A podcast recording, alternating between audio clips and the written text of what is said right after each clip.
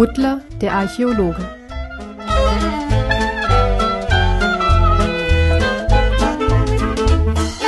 Kapitel 2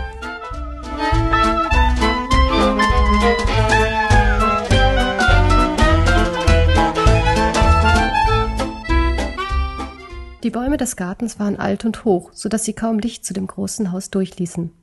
Sträucher wucherten und verwandelten den Garten in einen undurchlässigen Dschungel. Viele Vögel mieden diesen Ort, da er auch ihnen zu dunkel war, weshalb nur vereinzelt Vogelstimmen erschallten.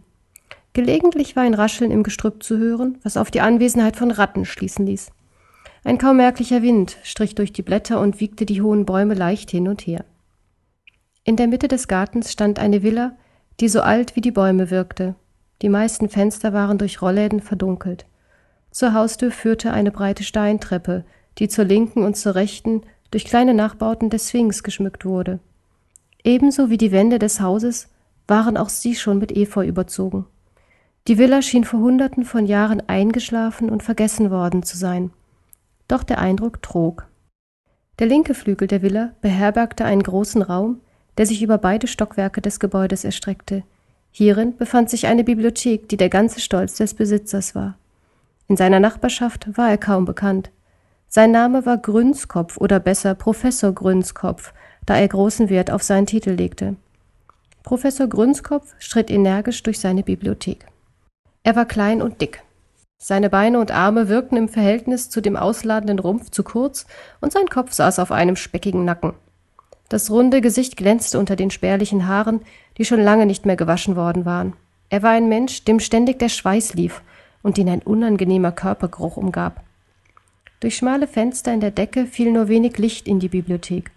An den Wänden und im Innern des Raumes standen Regale, die so hoch waren, dass die oberen Regalfächer vom Boden aus nicht zu sehen waren. Große Leitern lehnten an den Regalen, damit man auch an die oberen Bereiche gelangen konnte. Die Regale waren vollständig mit Büchern gefüllt, so dass sich die stabilen Eichenbretter im Laufe der Jahre unter dem Gewicht durchgebogen hatten. Aus allen Ländern der Welt waren Bücher vorhanden, und zu jeder alten oder neuen Sprache fand sich eines, das in ihr verfasst war. Einige der Buchrücken waren im Laufe der Jahrzehnte verstaubt, andere von Motten angefressen und viele verblasst. So konnte man sich fragen, wie Professor Grünskopf es schaffte, ein spezielles Buch zu finden. Doch er wusste von jedem, wo es stand. Er kannte sie alle. Jedes Buch hatte er mindestens zweimal gelesen. Seit über 20 Jahren schon war er der Herausgeber der Fachzeitschrift Der Archäologenfreund. Diese herausragende Stellung ermöglichte es ihm, die namenhaftesten Gelehrten seiner Zeit kennenzulernen. Und nicht selten erlaubte er ihnen nur dann einen Artikel in seiner Zeitschrift zu veröffentlichen, wenn er dafür ein bestimmtes Buch aus ihrem Besitz bekam so hatte er sich im Laufe der Zeit durch reine Erpressung die vermutlich umfangreichste archäologische Bibliothek der Welt aufgebaut.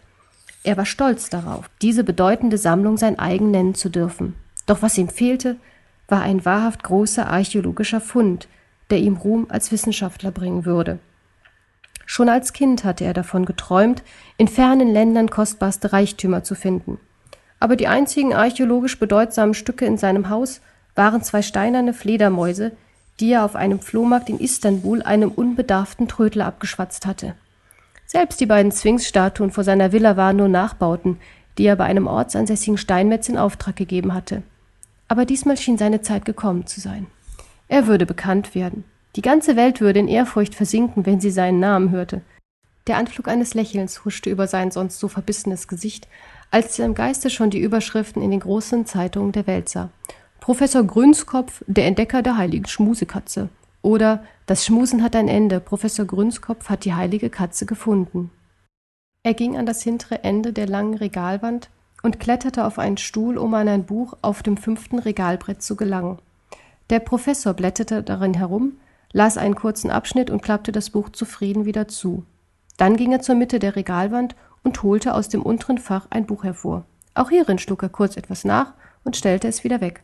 So verbrachte er einige Stunden, indem er aus den unterschiedlichsten Büchern der gelehrtesten Forscher wertvolle Informationen sammelte. Mit jedem gelesenen Abschnitt wurde seine Miene zufriedener. Die Theorie schien zu stimmen. Voller Tatendrang und innerer Erregung ging er in eine Ecke der Bibliothek und holte aus einem Schrank eine große Landkarte hervor.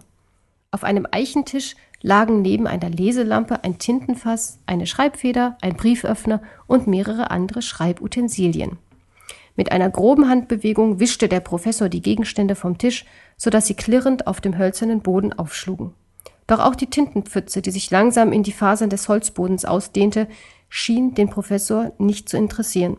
Er war vollkommen gefesselt von der Vorstellung, endlich den wissenschaftlichen Durchbruch zu schaffen. Er breitete die Landkarte auf dem Tisch aus und richtete die Leselampe so aus, dass die gesamte Karte gut beleuchtet war. Aus einer Schublade holte er ein Lineal und bunte Stifte hervor. Dann markierte er die verschiedenen Orte auf der Karte mit einem grünen Stift, andere mit einem roten und hatte bald die Karte mit einer stattlichen Anzahl von Markierungspunkten übersät. Anschließend verband er die Orte gleicher Farbe mit geraden Linien. Schließlich nahm er einen dicken schwarzen Filzstift und markierte ein großes X auf der Karte. Zufrieden richtete er sich auf und betrachtete sein Werk. Hier ist es, sagte Professor Grünskopf zu sich selbst, und ich werde es finden. Aus einer Schublade kramte er dickes altes Briefpapier hervor. Er hob den Federkiel und das Tintenfass vom Boden auf und stellte erleichtert fest, dass noch genug Tinte in dem Fässchen übrig geblieben war. Nachdem er einen alten, knarrenden Stuhl herbeigeholt hatte, setzte er sich an den Tisch und fing an, Briefe zu schreiben. Der erste Brief war für den Leiter des Verlages, bei dem der Archäologenfreund erschien, bestimmt. Professor Grünskopf teilte ihm mit, dass sich die nächste Ausgabe des Archäologenfreundes verzögern würde, da er auf unbestimmte Zeit die wohl bedeutendste Expedition der gesamten archäologischen Forschung leiten würde. In dem zweiten Brief beschrieb er seine zentrale Stellung als Herausgeber des Archäologenfreundes, um bei einer Bank einen großen Kredit für seine anstehende Expedition zu beantragen. Es folgten noch weitere Briefe, in denen er eine Ausgrabungserlaubnis beantragte und Mitarbeiter für seine Expedition rekrutierte. Schließlich lag ein ansehnlicher Stapel von Briefen auf dem Tisch. Der Professor betrachtete ihn selbstzufrieden. Grünskopf rollte die Karte zusammen und verließ mit ihr die Bibliothek. Mit kräftigen Schritten ging er den Flur entlang und kam zu der großen hölzernen Treppe, die zu seinem Schlafgemach führte. Auf dem ersten Treppenabsatz legte er eine Verschnaufpause ein. Aus einer seiner Hosentaschen holte er ein Stofftaschentuch hervor und tupfte sich damit den Schweiß von der Stirn. Eine solche Aufregung war er einfach nicht mehr gewohnt. Einen kurzen Augenblick überlegte er, ob er den Strapazen einer großen Expedition überhaupt gewachsen war. Aber für den ewigen wissenschaftlichen Ruhm würde er die wenigen Unannehmlichkeiten gerne hinnehmen. Denn schließlich ging es um die größte archäologische Entdeckung aller Zeiten. Er setzte seinen Weg die Treppe hinauf fort und kam leicht außer Atem in seinem Schlafzimmer an. Unter dem alten, durchgelegenen Bett holte er einen großen ledernen Koffer hervor. Aus seinem Kleiderschrank nahm er allerlei Kleidungsstücke, die für einen längeren Aufenthalt in warmen Gefilden notwendig waren. Stück für Stück packte er in den Koffer. Als letztes Kleidungsstück legte er eine khakifarbene Expeditionshose oben auf. Er hatte sie schon vor Jahren in der Hoffnung gekauft, einmal an einer echten Expedition teilnehmen zu können. Der Gedanke, sogar bald eine der größten Ausgrabungen leiten zu können, erfüllte ihn mit einem Gefühl gespannter Erwartung. Diese einmalige Chance hatte er der Naivität eines Hobbyarchäologen zu verdanken. Grünskopf grinste und nahm einen zerknüllten Brief aus seiner Hosentasche, den er ebenfalls in seinen Koffer warf. Der Brief begann mit den Worten Das Geheimnis der heiligen Schmusekatze liegt in Ägypten von Butler aus München. Und dann klappte der Professor den Koffer zu.